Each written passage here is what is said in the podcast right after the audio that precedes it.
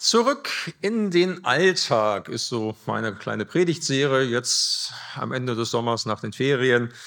Ähm, und heute geht es um die Alltagssorgen. Also der Hartwig hat ja schon gerade eine kleine Umfrage gemacht. Es haben wenige irgendwie sich gemeldet. Ich habe es zwar nicht gesehen, aber so war die Rückmeldung. Das könnte an unterschiedlichen Dingen liegen.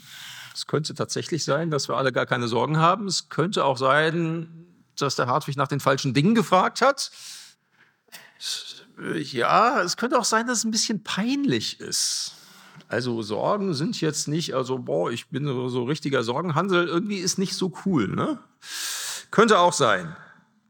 Nun weiß ich nicht, wie es euch ergeht. Äh, bei mir ist es so, wenn ich Urlaub habe, dann sind die Sorgen erstmal irgendwie nicht so groß. Also so die Alltagssorgen verfliegen dann spätestens nach ein paar Tagen irgendwie. Das beschränkt sich dann darauf, so was gibt es als nächstes zu essen und was machen wir denn heute? Und irgendwann kommt man wieder im Alltag an und stellt fest, hm, da kommen sie alle wieder aus ihren Löchern gekrochen, die Sorgen. Ne? Die Reinigungskraft meiner Schwiegermutter hat gekündigt und wir machen uns Sorgen darüber, findet sie jemanden wieder?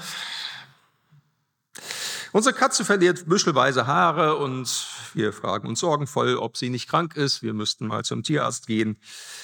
Die Woche ist reichlich voll und ich sorge mich, boah, schaffe ich das alles? Die Alltagssorgen sind zurück. Im Urlaub höre ich auch weniger Nachrichten. Stelle ich dann auch immer wieder fest, da, wenn ich dann wieder anfange, die Nachrichten zu hören, äh, wird das mit den Sorgen auch wieder mehr. Ne? Da hört jemand wieder von Waldbränden auf Teneriffa und in Kanada. Heißester Juli weltweit seit Beginn, Beginn der Messung der Wetterdaten. AfD liegt im Moment über 20 Prozent bei den Umfragen. Ja, auch das sind Dinge, die mir Sorgen machen. Wobei ich heute mal nicht auf die ganz großen Zukunftssorgen gucke, so das ganze Große weltweit, sondern bei unseren kleinen oder mehr oder minder kleinen Alltagssorgen bleibe. Was sagt Jesus zu diesen Alltagssorgen? Wir hören Matthäus 6 Abvers 25 einen Teil der Bergpredigt. Und dort sagt Jesus, macht euch keine Sorgen um euer Leben, was ihr essen oder trinken sollt, oder um euren Körper, was ihr anziehen sollt. Ist das Leben nicht mehr als Essen und Trinken? Und ist der Körper nicht mehr als Kleidung? Seht euch die Vögel an. Sie säen nicht, sie ernten nicht, sie sammeln keine Vorräte in Scheunen, Trotzdem ernährt sie euer Vater im Himmel. Seid ihr nicht viel mehr wert als sie? Wer von euch kann dadurch, dass er sich Sorgen macht, sein Leben nur um eine Stunde verlängern? Und warum macht ihr euch Sorgen, was ihr anziehen sollt?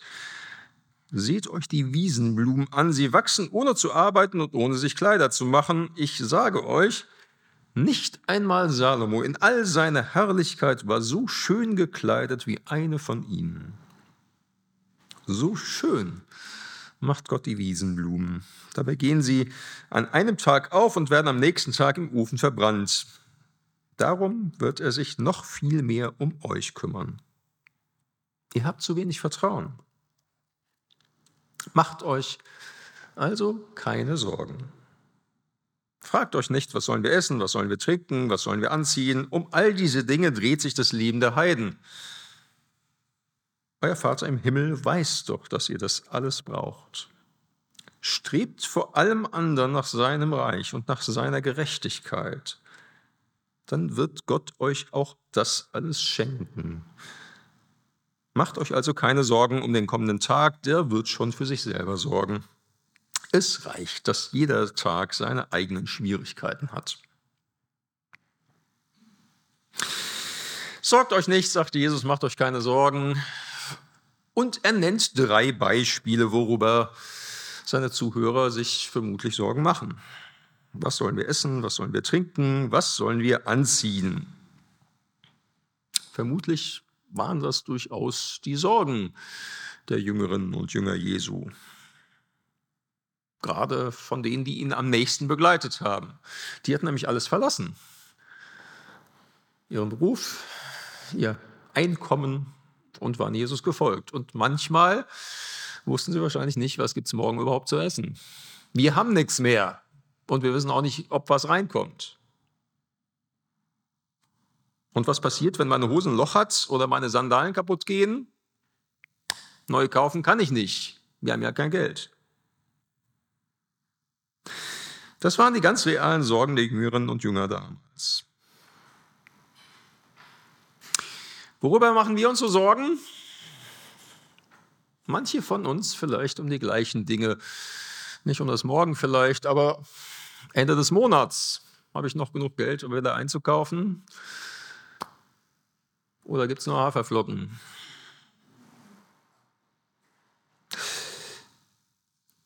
Und wenn meine Jeans kaputt geht oder die Schuhe, kann ich mir neue kaufen? Ja, vielleicht ist es ein bisschen weiter nach hinten geschoben, aber die Sorgen sind ja trotzdem genauso real.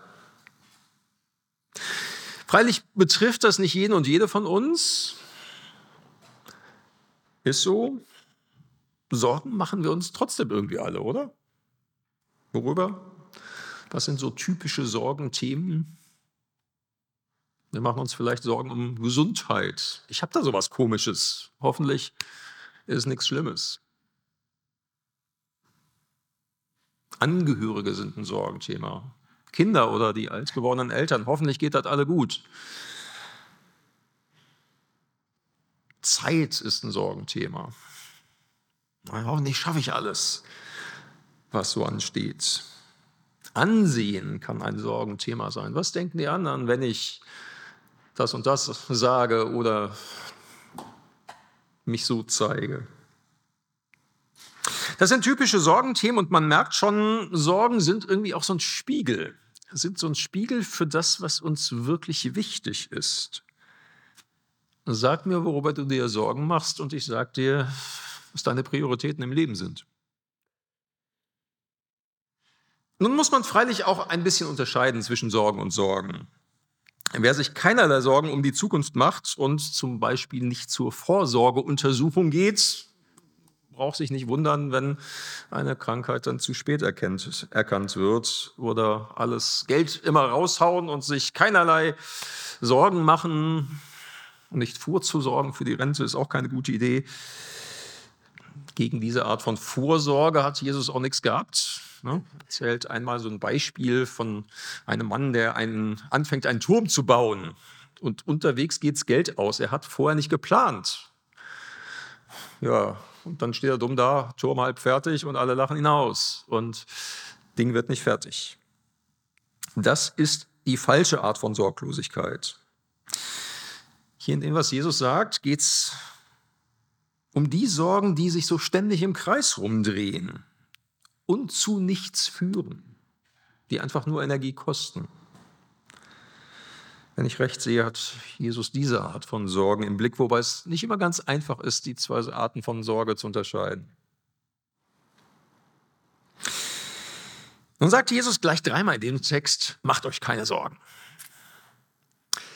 Und das ist ja eine Aufforderung, ein Gebot, könnte man sagen. Macht euch keine Sorgen. Man könnte doch eigentlich denken, das müsste das beste Gebot aller Zeiten sein, oder? Ich meine, wer steht morgens schon auf und sagt sich, was mache ich denn heute? Was mache ich denn heute? Ah, ich habe eine gute Idee. Heute mache ich mir mal so richtig viel Sorgen. Ich, ich werde mich suhlen in Sorgen. Das wird toll. Nee, macht irgendwie keinen Spaß mit dem Sorgen. Nur ist die umgekehrte Frage natürlich auch, wollen wir die Sorgen eigentlich auch loswerden? Was passiert denn, wenn wir jemandem sagen, ach, also da würde ich mir aber gar keine Sorgen drum machen. Oder wenn uns das jemand sagt, lass doch mal locker, mach dir doch nicht so viel Sorgen. Was passiert dann? Sagen wir dann, stimmt, danke, dass du mich daran erinnert hast. Ich mache mir wirklich immer viel zu viele Sorgen. Vielen Dank meistens reagieren wir irgendwie anders. Meistens sagen wir sowas wie, äh, also darum muss man sich doch Gedanken machen. Also das kann man doch nicht einfach auf sich zukommen lassen. Sei doch mal realistisch. Das ist normalerweise so der Punkt, ne? dass wir uns in unseren Sorgen total wahnsinnig realistisch finden. Und alle anderen haben es noch nicht so ganz geschnallt. Wir sind die größten Realisten der Welt, weil das ist ja der Hintergrund, warum wir uns Sorgen machen, weil wir ja wissen, was kommt oder was kommen kann. Und dann muss man sich ja darauf vorbereiten. Jesus setzt genau auf dieser Ebene an. Er zeigt uns in diesem Text nämlich, was wahrer Realismus ist und nennt uns mindestens drei Gründe, warum wahre Realisten sich keine falschen Sorgen machen. Schauen wir hin.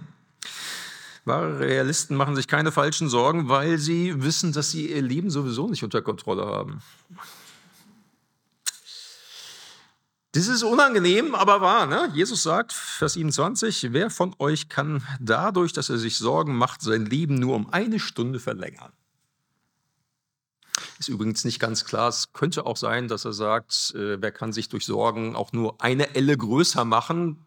Das kann man auf die gleiche Art äh, ausdrücken. Antwort ist immer gleich. Niemand kann das.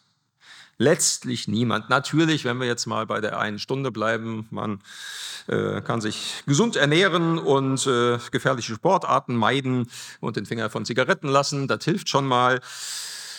Ja, und dann? Dann passiert vielleicht was ganz und gar Unerwartetes. Ne?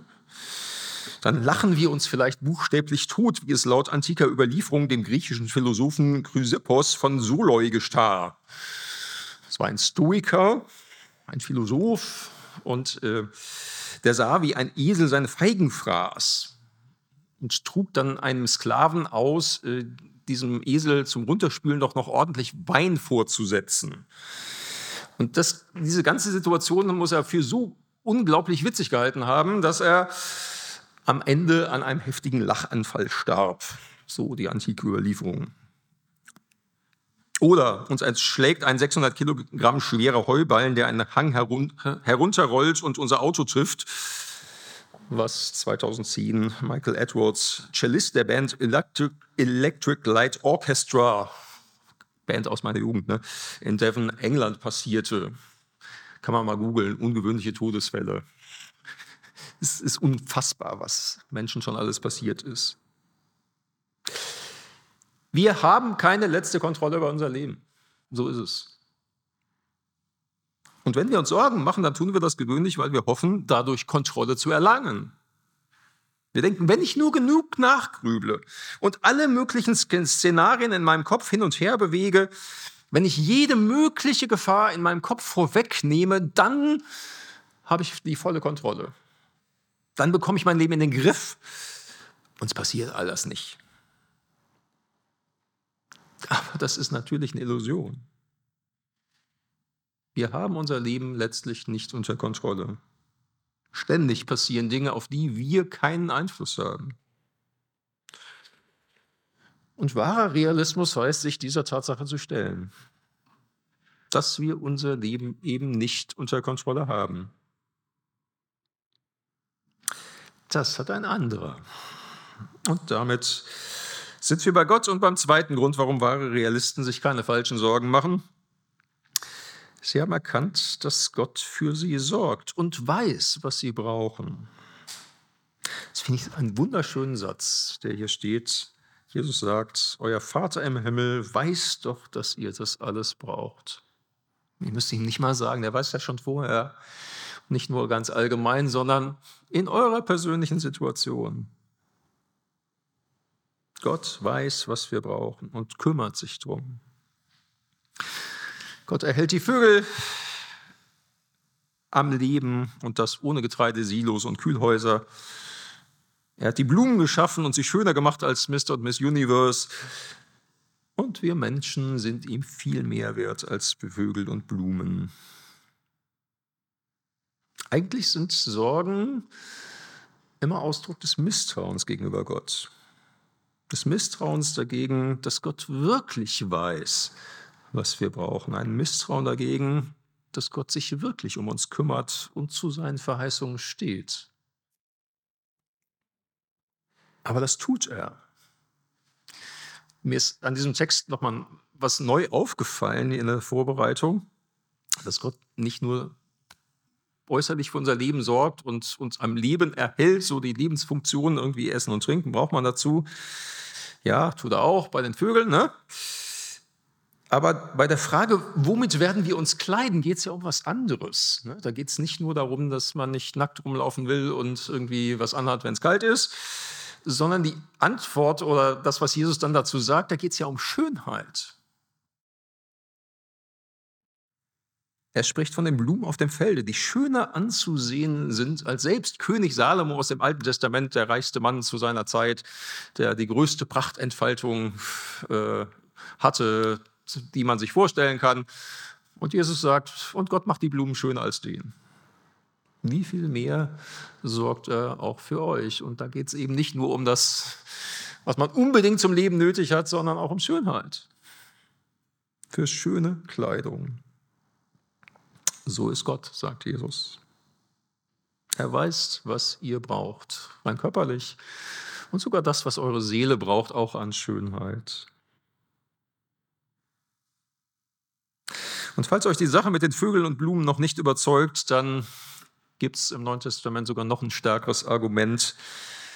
Steht in Römer 8, Vers 32 und lautet, Gott hat seinen eigenen Sohn nicht verschont, sondern ihn für uns alle in den Tod gegeben. Wenn er uns aber den Sohn geschenkt hat, sollte er uns noch irgendetwas vorenthalten? Gott hat Jesus für dich gegeben. Jesus hat sich selbst am Kreuz für dich gegeben. Glaubst du wirklich, dass Gott dich hängen lässt? Nee, nur wirklich nicht. Du kannst dich auf ihn verlassen, das hat er ein für alle Mal gezeigt. Noch ein dritter Grund, warum wahre Realisten sich keine falschen Sorgen machen. Sie haben erkannt, was wirklich wichtig ist. Vers 33 lautet hier in der Übersetzung der Basisbibel, strebt vor allem anderen nach seinem Reich und nach seiner Gerechtigkeit, dann wird euch Gott das alles schenken. Essen, Trinken, Kleidung, darum geht es hier. Interessanterweise hat die gute Nachricht Bibel hier übersetzt, sorgt euch. Macht euch keine Sorgen, hieß die ganze Zeit. Und die übersetzen dann, sorgt euch zuerst darum, dass ihr euch Gottes Herrschaft unterstellt und tut, was er verlangt. Ähm, Im Griechischen steht da tatsächlich ein anderes Wort, was besser wiederzugeben ist mit trachtet zuerst, wie es in einer guten alten Luther-Übersetzung heißt, oder strebt zuerst danach. Ähm, und trotzdem ist auch das nah beieinander nach etwas streben, nach etwas trachten und sich Sorgen machen. Wenn wir das tun, wenn wir das zuerst tun, nach Gottes Reich streben, und wenn das unsere Hauptsorge im positiven Sinne ist, dann verblassen alle anderen Sorgen. Letztlich ist es eine Frage der Prioritäten. Ich habe das vorhin gesagt. Ne? Sorgen, im Spiegel unserer Sorgen zeigt sich, was uns wichtig ist, was unsere Prioritäten sind. Und letztlich geht es um die Frage, was ist, was ist denn wirklich wichtig und was ist uns wichtig? Wenn es das Reich Gottes ist, werden wir da unsere Lebensenergie reinstecken. Und wenn uns anderes wichtiger ist, dann werden wir da unsere Lebensenergie reinstecken und uns darum Sorgen machen. Und die Energie, die wir in Sorgen stecken, können wir nicht mehr fürs Reich Gottes einsetzen. Na, so ist es.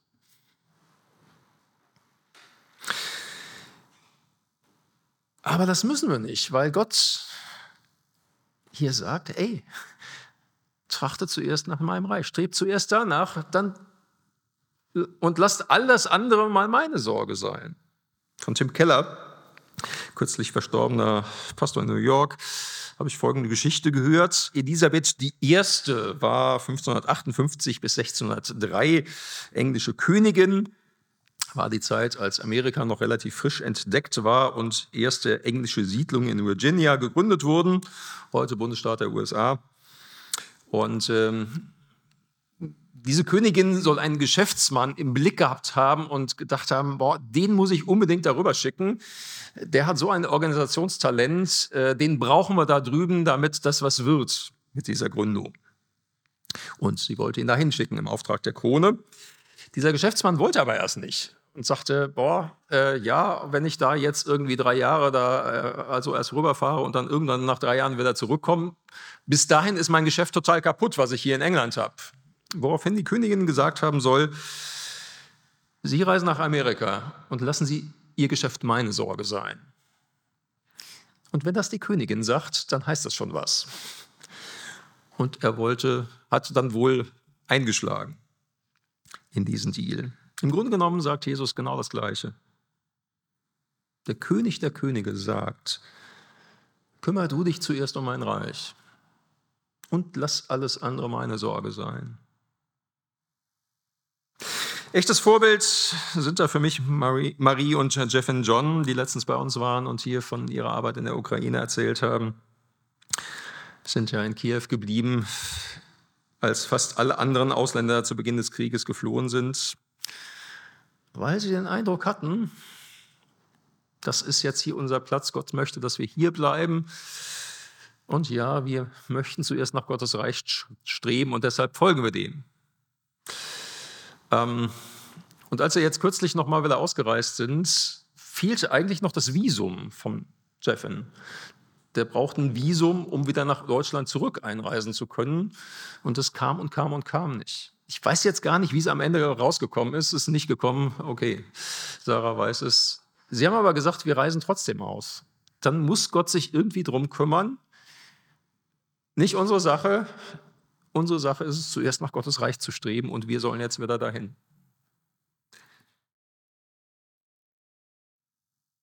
Nicht die sind die wahren Realisten, die sich viele Sorgen machen. Wir halten uns immer für die wahren Realisten, wenn wir das tun. Ja, ist so. Aber es ist nicht der wahre Realismus. Wahre Realisten sind die, die sich der Wahrheit stellen, dass sie mit all ihrer Sorge keine Kontrolle über ihr Leben haben. Wahre Realisten sind die, die darum wissen, dass Gott ihre Bedürfnisse kennt und für sie sorgt. Wahre Realisten sind wir, wenn wir zuerst nach Gottes Reich trachten und darauf setzen, dass Gott für alles andere sorgt. Lasst uns wahre Realisten sein. Amen. Und der Friede Gottes, der höher ist als alle Vernunft, der bewahre eure Herzen und Gedanken in Christus Jesus, unserem Herrn. Amen. Amen.